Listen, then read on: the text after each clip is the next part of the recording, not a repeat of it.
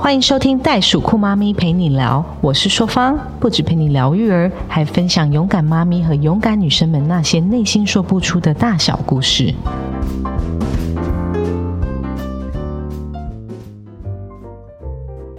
Going, keep fighting，相信自己，勇敢前进。Hello，听众朋友们，大家好，我是袋鼠酷妈咪陪你聊的主持人硕芳，也是一千两百三十五克的早产儿袋鼠妈妈。欢迎我们又在本周空中相会了。我们今天呢要来聊什么？今天要来聊职场、家庭，用智慧和爱创造平衡双赢人生。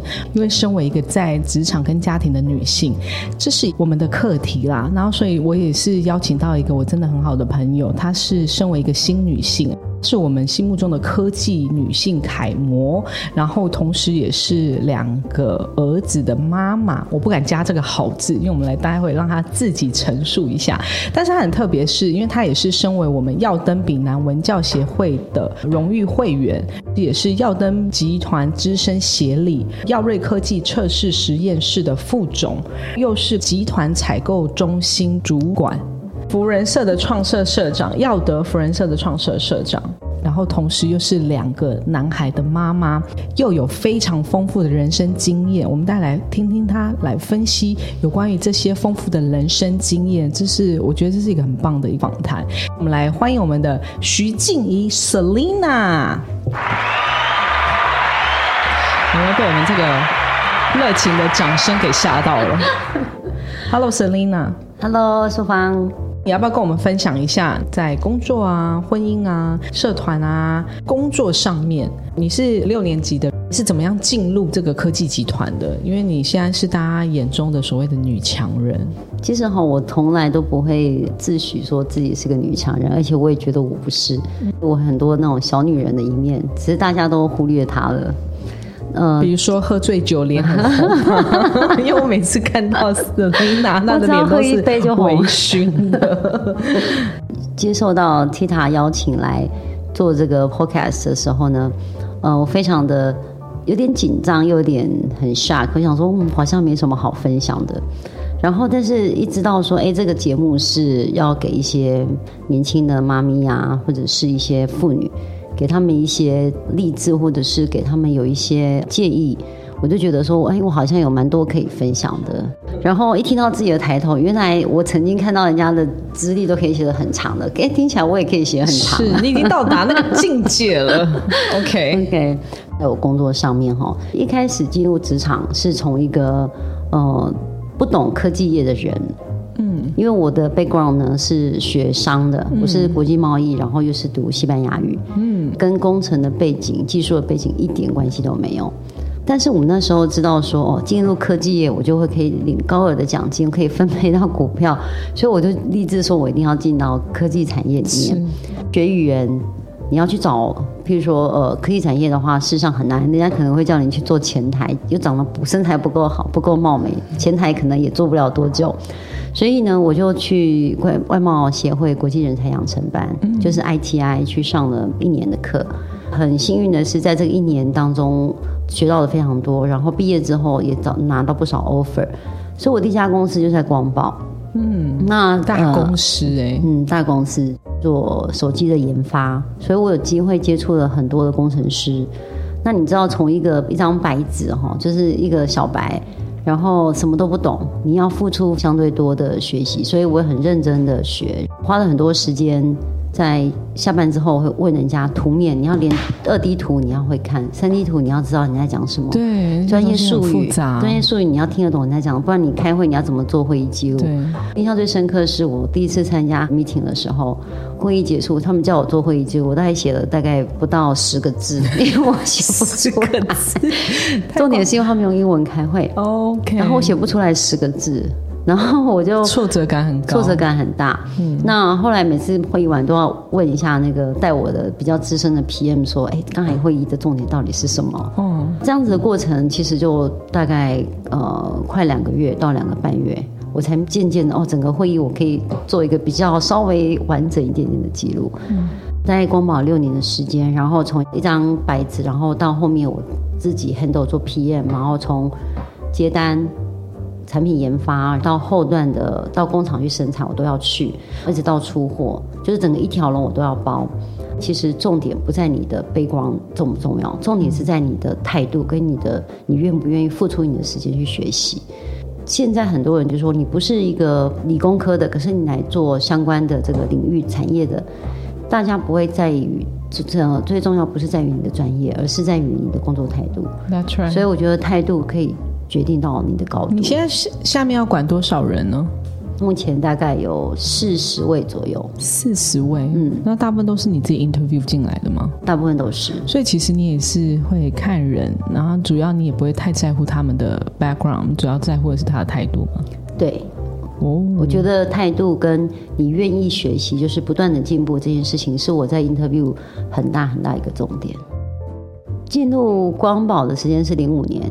然后再进入了耀灯是二零一一年，对，这样。那进入耀灯到现在大约几年？现在迈向第十二年。哇，这个值得掌声诶！超过十年都是资深的。那进入耀灯以后，我很好奇，就是你怎么在这个耀灯的集团里面一路披荆斩棘的 升上来？对，在耀灯哦，是刚刚一进来的时候是挂一个中阶主管的职嘛。那事实上就是杂事也要做，也要面对老板，也要面对下属，而且又是不同领域。我印象中是也是非常的辛苦。当时我有两个主管，要求都比较严苛。对，但我相对也成长很多，也学习很多。在这个十二年当中，我想我先讲前面的大概五年的时间哈。实际上头一年我大概有一千次想要离职，因为我知道那个主管 是非常 troublesome 的，想要离职。然后其实我老公那时候就跟我讲说。那你觉得你离职之后你会有更好的出入吗？或者说你觉得你离职后你到另外公司会有不一样吗？你到每一个环境你都要面临同样的问题，只是你的主管换人了，你的同事换人了，可是你的环境也许变化不大。嗯，因此就这样子，前面两年三年撑过来了，然后一直一直就一路走过来，所以这一点其实我感受很深，也是要跟朋友分享，就是说。在工作上面，我们会我们在面试人的时候，看到那一种工作履历非常丰富的人，就是他可能短期就一直换工作，一直换工作。事实上，这种录取率就相对是低的。对，因为我们会觉得这个人遇到事情或遇到挫折的时候，他是抗压性相对是低的。如果你的每一个工作都有至少三年、五年这样子的一个经历。那会是呃，interview 被面试的人愿意比较愿意 hire 的。你讲的好像是一个 HR，就突然变得好认真在讲。对，因为我想说，我应该。讲一些让对让别人可以学到的、收获到的东西。对，进入了这个产业，即便想要离职，但是还是一样继续待在这边嘛，对不对？对对对。然后呃，一直很努力的在这个工作上，所以现在才会有这么多的工作机会啊！一个一个女生可以挂这么多的抬头，也是真的是还蛮强。那你觉得你自己的优点在哪里呢？最大的优点是适应力很强，打不死的蟑螂，韧性很强。韧性很强是来自于哪里？原生家庭吗？还是你自己对自己的期许？原生家庭应该也是有。我家里面我有两个哥哥一个弟弟，就是说在家里面是我们家是唯一一个女生。但是我的阿公阿妈他们是一个非常重男轻女的。哦。当时在我们那种乡下的地方哈，他们说。哎呀，引导那些低波补一补一点高，就是说你猪应该养胖，结果不是，是肥到狗。反义说女生反而比较厉害，读的书读比较多书。那时候我学历比较高，在那样子的环境里面，其实你自己就会觉得说你不应该放弃，你应该要有一些不一样的作为。嗯，在工作上面还有自己本身的个性啊，很多事情愿意去做，愿意去尝试。我自己可能也少一根筋哈，也挺乐观的。很多事情一接一拿到的时候，都会先好往好的方向看。嗯哼，意思是说，那你在婚姻当中也是一个很乐观的人吗？您好像有一个也是像是理工背景的工程师的先生呢。嗯，我先生他是在日商的工程部上班哈，工作上下班时间比较固定的。那他在家也是这样听你的话吗？没有任何一个另外一半会完全听你的话的，另外一半就是来修你的。是，That's right。你的乐观也是反映在你的婚姻状况上吗？男生跟女生看的角度不一样，就是我们是一个非常 flexible 的人，就是弹性很大的人。然后遇到事情，呃，我本来也决定要往东走，后来、呃这个事情我觉得我往西走比较好。可是对于一个理工的男生而言，你不是说往东吗？你为什么要往西？他们会没办法理解说对，跟我先生一样，他什么星座的？水平，哦，风象星座，对，对，然后就是他完全没办法理解你怎么这么的善变。哦，对，然后我会跟你讲说，我不是善变，我是因为这个事情，我觉得往西会会更好。嗯，但是他们会觉得你就是一个常常变来变去的人。理工型的男生，他就是很希望就是直线就到达那个地方，为什么要弯来弯去的？对，可以跟我们分享一下你在家庭生活的这个跟先生相处的模式吗？在婚姻的经营这方面，也是从头始终如一、乐观到现在吗？跟我先生从两千年结婚，然后到现在，哎，听起来二十二年哦。哇，这么久 哦，因为你很早婚，你算对，早二十二婚年。。呃，但我们中间可是你不是三八岁吗？现在我二八，对？OK，嗯，也不是说一直都是顺利的，嗯，呃，前面几年非常的我自己的个性哈，非常投入工作，然后其实夫妻之间有一段时间是分开的，两个在一起的时候，事实上哦，你就有机会去驯化另外一个人，是。把他教养成你想要的模式。哦，捏塑成你想要的样子，了解。对对对可是这通常是发生在姐姐跟弟弟，可是它却发生在他大你两岁，只是在社会经验没有你那么丰富而已。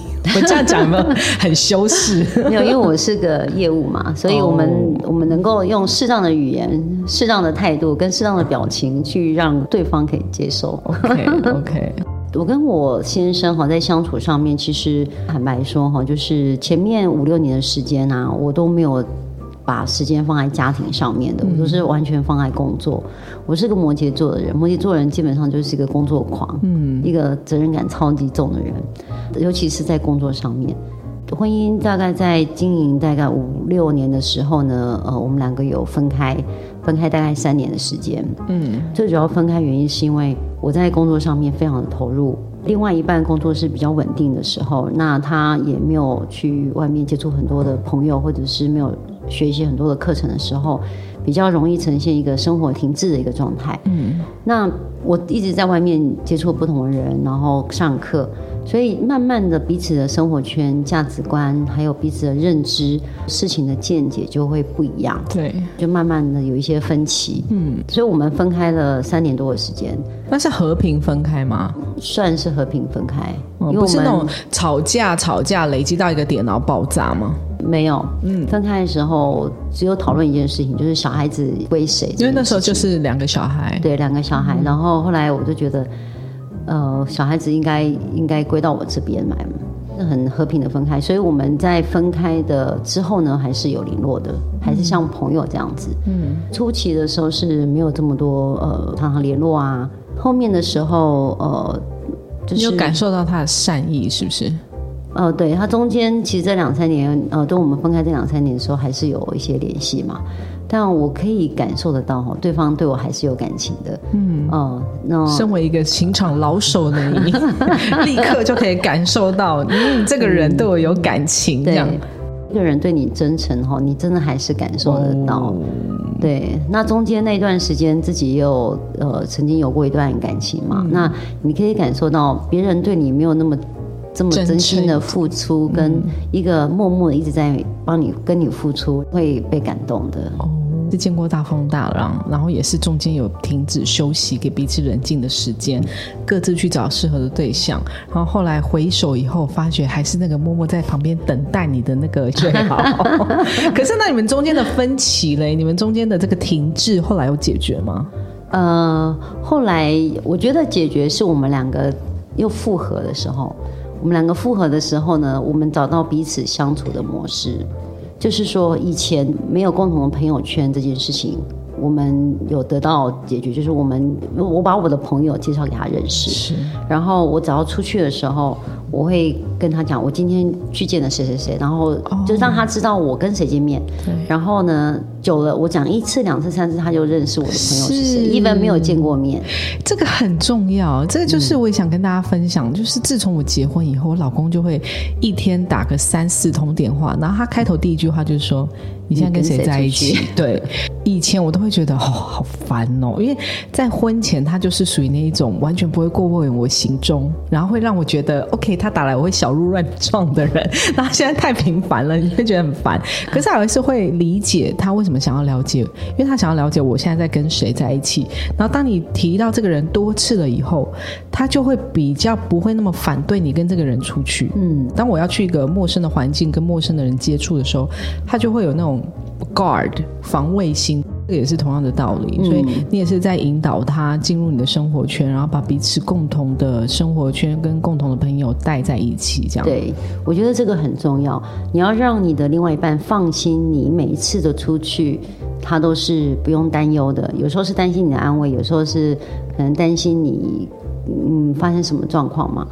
让另外一半知道你去做什么事情，跟谁见面，我觉得适时的讯息的透露的话，绝对是对感情有帮助的。第二点的话，就是在生活上面，因为一直一直都是做主管的角色嘛，所以难免会有那种主管的架势在家里面，bossy，就很很习惯的叫人家做事情，很习惯的去命令别人，对，命令别人。在我们复合之后啊，其实我收敛非常多。嗯，我收敛非常多，这是很重要的。当你在外面很强势的时候，千万不要把你这个强势的那一面带回家，因为你到家里面，你的老公想要看到的是老婆，而不是他面对另外一个老板。对，That's right。所以你在这边修正了自己，这样对。嗯，第三点就是我们培养了共同的兴趣。哦，这也是最重要的。对，这很重要。我喜欢跳舞，所以我去学国标啊，去跳有氧，像跳呃 Zoom 吧。大概累计多久？五零了。五零啊，五零的话可能有快十年了。哇哦，太厉害了！那这是你喜欢的吗？那先生喜欢吗？先先生不喜欢啊。刚开始我找他去跳，他跳了同手同脚，他就放弃，永远跟不上音乐，永远没有踩在台子上。有强项跟没有强项那他的强项是什么？你们后来一起去做的呢？试了好几次把他拉到我跳舞的课程，但是我后来发现我们这样子是不对的，我们很难去改变别人。对，所以我鼓励他去爬山。那三年多来，他先参加入爬山，认识一些山友，然后后面就变成我也加入，然后跟他们一起去爬山。过程很辛苦，对一个女生，男生喜欢运动很正常。一开始其实我每次爬山，心里面就非常多的 OS。我靠，为什么假日不在家里睡觉？为什么五六点就要起床出门？很累，但是。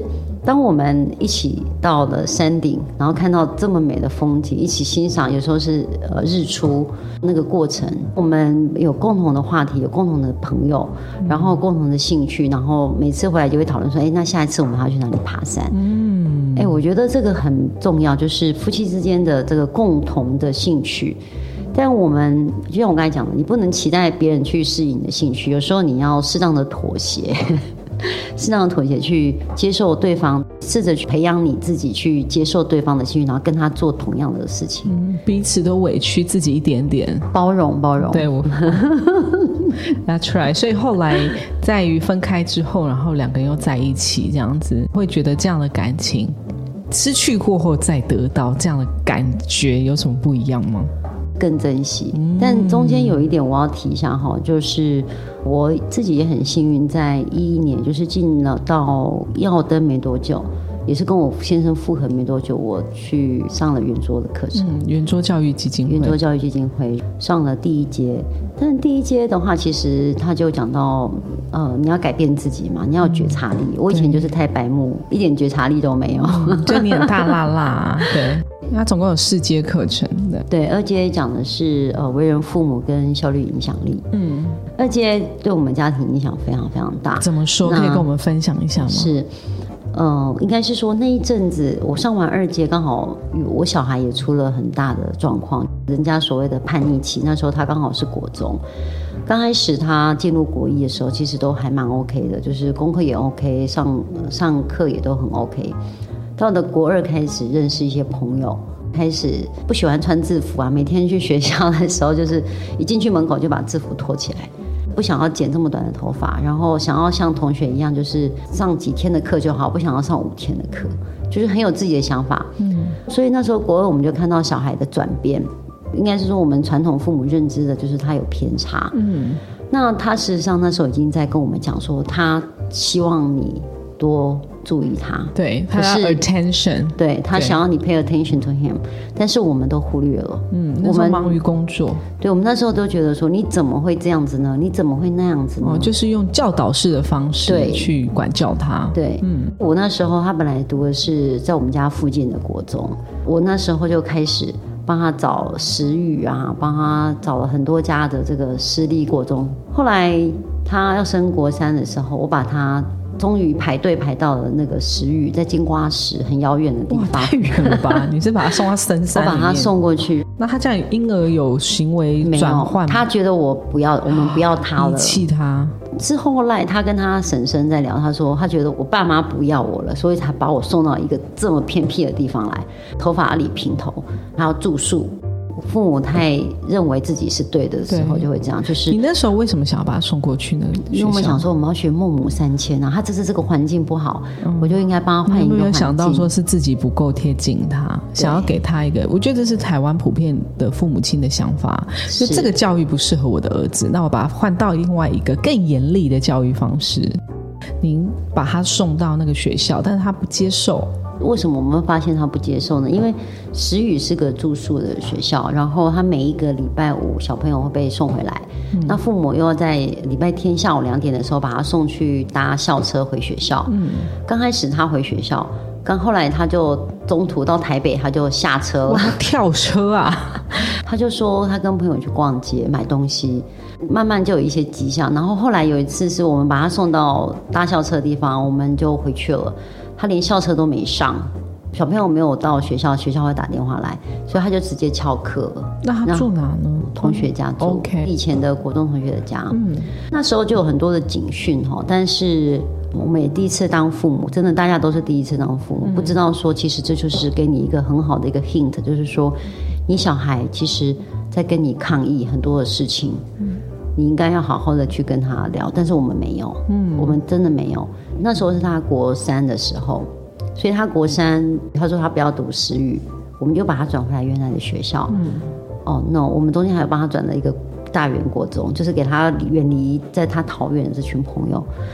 我们把他送到大园的时候，他还去参加那个当机，你知道吗？Oh my god！正头的那一种，对正头，就是八家将那种。八家将，然后那个时候不是有一个电影吗？他叫正头啊，哦，就正头嘛。对，中正头那边很多中辍生，然后因为他跟他们会觉得很轻松。骗我们说他要去补习班，在他国三那一年，他整年基本上都没有住在我们家，他就在我们家附近的朋友家住，跟别人讲说我们家不温暖。他那时候呃很好笑，半夜他都会跑出去，连家里都关不住。对他就是，那真的我们在睡觉一睡觉的时候，他知道我们睡着，他就出去玩。然后他有时候出去也不是真的玩，他可能就坐在我们家附近的全家，有没有跟朋友坐在那边，然后大家一起划手机。那但是他也觉得很 OK，对他找到跟他归属感。我们那阵子其实真的很累，因为你知道你小孩有问题，然后你不知道怎么做，不知道怎么去对待他，只能用。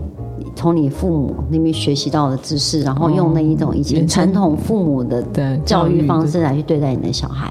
最差的方式有做到多差呢？呃，最差的方式。有一次哦，这我儿子到现在还写在他的日记上面。他说有一次，我们就呃就请他要倒垃圾，他没有倒垃圾，然后那个厨余就发臭，你知道吗？我就说你跟你的厨余睡觉，我就给他放在他的房间，就放在房间，不是放在床上，只是放在房间。就说你跟你的厨余睡觉，他到现在都还记得这件事情，就是他跟发臭的食物睡一晚这样。对，我就觉得自己真的好差劲哦。就是回想起来，嗯，那一整年他没有坐在家里面，然后他也跟别人讲说我们家很不温暖，然后父母管很多。可是我们是基本上是非常放任，我们自认为我们非常的放任。他没有坐在家里面的时候，呃，他就必须要自己的经济来源，所以他去打工。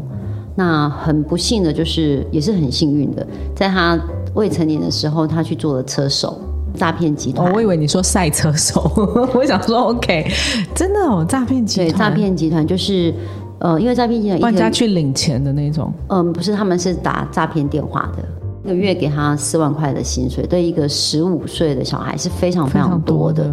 透过那个微信，有人拉他，然后说：“哎，这个可以赚钱。”然后去就去当了车手嘛，就是参加诈骗集团骗人家的钱。所以他那边做了呃第二个月的时候，他们那个整个诈骗集团里面被警察攻坚，本来有十九个人，在攻坚的时候是凌晨，就五个小孩被逮。被抓住，然后其他大人早就跑掉了。嗯，就是他，因为他们有风声。对啊。后来见到我儿子的时候，是去警察局见他的。哇，那时候你不是晴天霹雳吗？对，我们因为当你小孩跟你家庭或者跟父母有一些状况的时候，其实家庭是很容易有争执的，因为你跟你老你另外一半，你一定会有教养小孩不同观念的争执。他一个哥哥，哥哥是一个很大的考验。对，哥哥也非常非常不能谅解，为什么我会有个这么坏的弟弟？嗯，就会很看不起他的弟弟，或者是很轻视他的弟弟。嗯，整个家庭事实上非常非常的低潮。刚好我那时候也不知道怎么去面对我的小孩，我去上了圆桌的二阶的课程，就是为人父母。嗯，那知道开始知道我要怎么去对待小孩，而不是像以前的那种教养式。嗯，我必须要关心他，我必须要爱他。我们去警察局的时候呢，是真的用爱把他带回来家里面。他那时候一点都不想要回来家里。那你怎么做？我们那时候去警察局，一个字都没有骂他，我们只跟他讲说我们很爱你。哦，我跟我我老公一起去，然后我们讲我们很希望你能够再回来家里面住，非常非常爱你。事情已经发生了。但是警察那边希望他们能够有人当证人这样子嘛，就是把供词讲出来。但是他们被教养的非常好，他们都是背一段术语，所以他们所有的供词都是一模一样的。哦，真的用爱把他带到家里面。可是呢，他心里面的那种不服，跟心里面的这个创伤，对他一直还是很排斥我们。嗯，所以他刚回到家里面的时候呢，一直想要往外跑。嗯，因为他觉得他想要去找他那些朋友。对，他觉得我的父母。应该就是会像以前那样子对待我，想要把他的第二个月的薪水领回来。那时候就有耐心的去跟小孩子讲话，跟他沟通，然后会真的去聆听他。以前哦，我先讲，以前接到小孩子的电话，一定先把他挂电话，一定先把我手边的事情做完，有空的时候或者是想起来的时候再回电话。我现在不一样，现在我儿子的电话。如果那时候是可以接的状态，我一定先接电话。如果不行的话，我会传个讯息跟他讲说，我现在在开会，我等一下回你电话。以前哪会做这个事情啊？对，直接就是先把他电话挂掉，有空的时候会想起来，要记得的时候再回电话。心态有很大的转变。当你陷入就是家庭关系不好的时候，然后后来是什么样去转变的呢？我儿子毕竟是犯罪，所以他有被保护管束三年的时间。嗯，就是每个月固定要去报道。我们。很幸运的，为什么说很幸运？是说在他未成年的时候，他去经历了这件很在他人生中是一个很大的事情。嗯，是也学习到说有些事情是真的不能做。嗯，他现在是一个非常非常棒的一个一个年轻人哦，他现在二十一岁，嗯，已经学习料理已经学了快五年的时间。嗯，很棒，他在这方面是有想法的。嗯，因为那时候我们把他带回来的时候，就问他你到底想要做什么？因为叫他去上课，他他已经跟你讨价还价。他说：“那我一个礼拜只上两天课。”我说：“你为什么一个礼拜要上两天课？因为别人都这样子做，为什么我不能只上两天课？”但父母必须要理解他，适当的教养他，就是说你要跟他讲说，教育他就是一个礼拜是五天。那你去，我们可以跟老师讲，如果你真的不想上课，老师也允许你坐在座位上，你趴着睡觉，做别的事情都可以，就是不要吵到别人。好不容易把三年国中读完了，他说他不想要再读书了。那我问他，你到底想要做什么？他说他想要做厨师。那时候大家来我的店里面，对，你在工作上是一个对你自己很严格的、很有责任感的，然后又是属于就是呃，在公司是属于那种主管型的人物。可是你回到家面对自己的先生，在这个小孩子这边跟你有争执，孩子对你不是像那种言听必从的下属的时候，你是什么样的感觉啊？以前会觉得说怎么这么不听话，那现在呢？比较不会，我自己本身已经不会用那一种上对下的方式去对待自己的家人，用聆听的方式或建议的方式，或者是分享故事的方式去跟我的小孩相处。那是你的人生的转泪点嘛，对不对？对，我觉得听起来不只是你儿子的故事，也是你生命中一个很重要的故事。对，这件事情是后来你跟你先生的感情有影响吗？还是你们两个人一起努力的把他带回来？呃，两个人一起，就是也因为那一件事情，后来我就建议我老公去上原作，他也愿意去上共修才对。后来他也去上原桌，然后他也很有感受，真的学到很多，对我们的呃婚姻生活。对爱的表达，对很多想法的表达，我们会更愿意去表达我对对方的关心跟爱意。嗯，因为有时候你讲出来这句话，人家听起来是刺耳的。嗯，因为表达方式不同。对对。对小孩也知道怎么去，就是说把他当成一个你的朋友或者一个个体去对待，而不是把他当成一个你的儿子，就是你的下属。没有，你要教育他。No No No，你根本没办法教育他。嗯，对，你要跟他自己的人生跟想法，你要跟他分享你。我儿子现在就是很多事情他会来跟我聊，会请教我他我的看法。我能够跟他分享，我会跟他分享，或者跟他讲故事。那我自己没有经历的，我就会找资源。找朋友来跟他分享，让他去请教。所以我们现在算是不是说找朋友来教育你的孩子吗？因为我妈很喜欢，就是透过我们有时候常常我妈就说来来，我们来去哪里吃饭。然后一下来你就看到三五个圆桌的学长坐在那边，然后我跟我姐就站在那边，然后就是透过这圆桌起来来教育我们。看着你的孩子浪子回头，先生成长，回到生活之中，你觉得你在教育跟婚姻之中，你是更能够跟另外一半跟小孩子相处？当我们的家庭是。有状况的时候，事实上你的工作你没办法很专心的去做，因为你会很 worry 你的小孩、你的家庭。even 你自己思考一下，就是如果你今天跟老公吵架，其实你今天工作的心情都不会很好，嗯，会一直在想说他为什么要这样子，他为什么要那样子，然后要怎么处理。这是很多现在事业上很有基底的女生，她们不想要进入婚姻的一个重要的，她们不想去处理这一块啊。我自己来看，我没有说人一定要结婚，但是。呃，有一个人跟你分享喜怒哀乐是非常非常重要的。当你一个人旅行，你很希望跟你的另外一半讲说：“哎，我去了一个很美的地方，我看了一个很美的风景，我吃了一道很棒的菜肴。”有一个人可以分享是很重要的。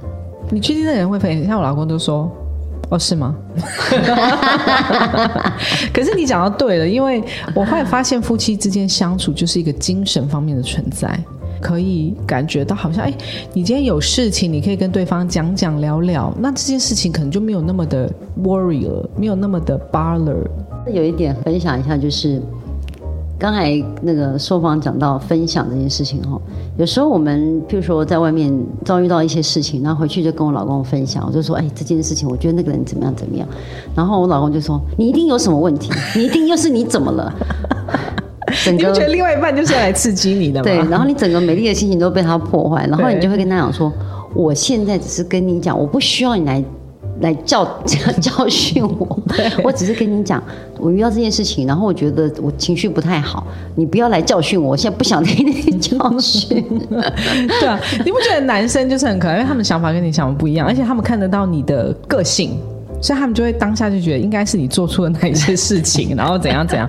可是我觉得夫妻之间就是有时候就像在跳舞一样，一前一进啊，这是一个很美好的一个 partnership，对，一个 team。就是你在管理你自己的 team，那你怎么看你跟夫妻、夫妻跟呃小孩之间也是一个 team work 啊？你怎么看待这件事情？在工作上面哈，人家是领你的薪水嘛，所以你你叫他做什么，他基本上会做。那呃，因为你要打他考绩，嗯，对吧？他要领你的 bonus，对。但是呢，在家里面哦，你没有办法用上对下的，你只能用鼓励、赞美跟他愿不愿意来做这件事情。那什么事情会让他愿意？当你让他感受到你的爱的时候，哦，非常重要。对。然后当他也懂得感恩的时候，所以，呃，我觉得让你的小孩懂得感恩这件事情，他会愿意。为家里面付出很多，为为父母付出很多。请记得提醒我先生听这一集，要用爱、感恩的心情。我常会跟我先生说：“你要 appreciate 我。”我们昨天还为了那个谁要倒垃圾而吵架，因为他永远都不到他的厕所，因为我们现在一人一间厕所，你的那间厕所的垃圾，请你拿出来丢掉。他坚持不愿意这样子哈。所以，对你说婚姻，你知道我在我在家里面基本上也没有什么做家事，我我只要扫一个地，我就会 我手会挡，那么嫩就对了，只能摸那个电脑我就会，我老公还我就跟他，哎，你看我今天扫地，你看我长茧，你摸看看。他会说，哇，谢谢谢你扫地哦。他就会要谢谢我，我就说对啊，我觉得哎蛮累的。然后谁都在做家事呢？啊，我的我老公在做家事，真羡慕你，真羡慕你。然后他也是一个愿意的人啊，对他愿意。他以前哦，他自己会分享，就是。以前洗碗的时候，每次小孩吃完饭，他就放一个碗在那边不洗嘛，他就会生气，他也不洗，就看大家谁可以撑比较久。上完圆桌之后，他就会干完什么甘愿做，甘愿欢喜受，欢喜受，回归很实际，让爱经历过进入婚姻，跳出婚姻，又再进入婚姻，又回到那个火坑的那个那个境界。你对婚姻的定义是什么呢？你有什么忠固可以给这些？年轻的女性朋友们，嗯，或者是想要重进那个火坑的女性朋友，好，我对婚姻的看法是这样哈，就是说一定要包容跟感恩对方为你做的一切，而且那种感恩不是放在心里面，你一定要愿意讲出来，谢谢他每一次帮你做的事情，一定要看他好的。不要一直放大他不好的地方。对，我相信每一个人的另外一半一定有优点，有优点。那你一定要一直赞美他好的，他会越来越好，会越来越好。但是如果你一直讲他不好，他就会越来越不好。对，就像一棵树嘛，那不是有个故事吗？你一直唾弃它，它就会枯萎；可是一直鼓励它，会盛开，这样花这样。很棒的一个家庭关系，其实是要花时间的，然后去仔细聆听，然后用爱分享，让他感受到你的爱。然后我觉得不是用教育的那个模式，对不对？对，我绝对不是教育。没有人就像啦，你想要听另外一半一直念你嘛？一点都不想。补充的一点哈，就是一定要让你的小孩懂得感恩。这件事情我讲一下，就是我小孩他呃有曾经一段时间是迷路的一个状态。当我们把他带回来家里面的时候，用爱把他带回来的时候，隔一年我生日的时候，你知道他准备了一个礼物给我，然后他传了一个讯息来给我，到现在讲到我都会想哭。嗯，他就说：“他说妈妈，很谢谢你在我误入歧途的时候没有放弃我。”哦，很感动。对，然后他会觉得说还好有你的陪伴。嗯，所以我觉得就是说，我们一定会有遇到呃家里面的人有任何的状态，那。你的爱跟你的陪伴对他们来讲是很重要的。对勇敢女生、勇敢妈咪的想法跟定义是什么呢？我会很鼓励所有的女性一定要有自己的一份职业，嗯，或一份兴趣你去经营。一直沉浸在家庭里面，就是说你没有走出去外面看看别的世界的话，我觉得是一个很可惜的。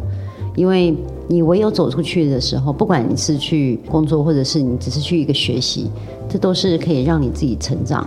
你当你成长的时候，你的另外一半会看到你的不一样。嗯，那我觉得那也是一个让别人觉得你耳目一新，愿意看到一个不一样你你的一个最好的方式。这就是你对呃勇敢女性跟勇敢妈咪的定义。是的，嗯，我觉得很棒。今天听到我们这么开心的分享，虽然时间很短，分享到你的事业、你的家庭，然后你的呃跟孩子的互动的这个状态，我觉得现在让我在福人社或者在耀灯看到的你是完全不一样的女性。这是一个很棒的访谈，今天有有被感动到，说法有被感动到。那在今天的短短时间内，我们认识了 Selina 跟她的人生故事。外人眼中事业心强盛的女生，其实背负了很多的责任。不管是在人生的高潮或是低潮，你都勇敢向前，迎接你的命运，或者是迎接你的责任，用心的陪伴，我觉得很重要。今天听到今天很棒的人生故事，下次也可以找你儿子上来分享，因为我觉得小朋友跟父母亲讲的绝对是不同的故事，这是很特别的一点啊。节目到了尾声，如果你喜欢今天的节目，记得订阅袋鼠酷妈咪陪你聊，也欢迎您在节目下方方留言，或到袋鼠酷妈咪陪你聊粉丝专业与我们分享你的新视野，也可以谈谈你的收听感想，并 hashtag 袋鼠酷妈咪陪你聊，让更多人一起来关注。那我们有一个正能量的打气时间。Keep going, keep fighting. 相信自己，勇敢前进。今天我们的节目到这边，下周再继续聊天。谢谢 Selina，欢迎你继续回来我们的节目当中。感谢大家，拜拜，拜拜，拜拜。本集节目由耀登丙南文教协会支持录制。耀登丙南文教协会从文化、教育及艺术三大方面积极落实，用爱与社会携手共好。我们想透过与大家分享正面能量，以更多实际行动回馈台湾在地，用爱与关怀打造共好社会。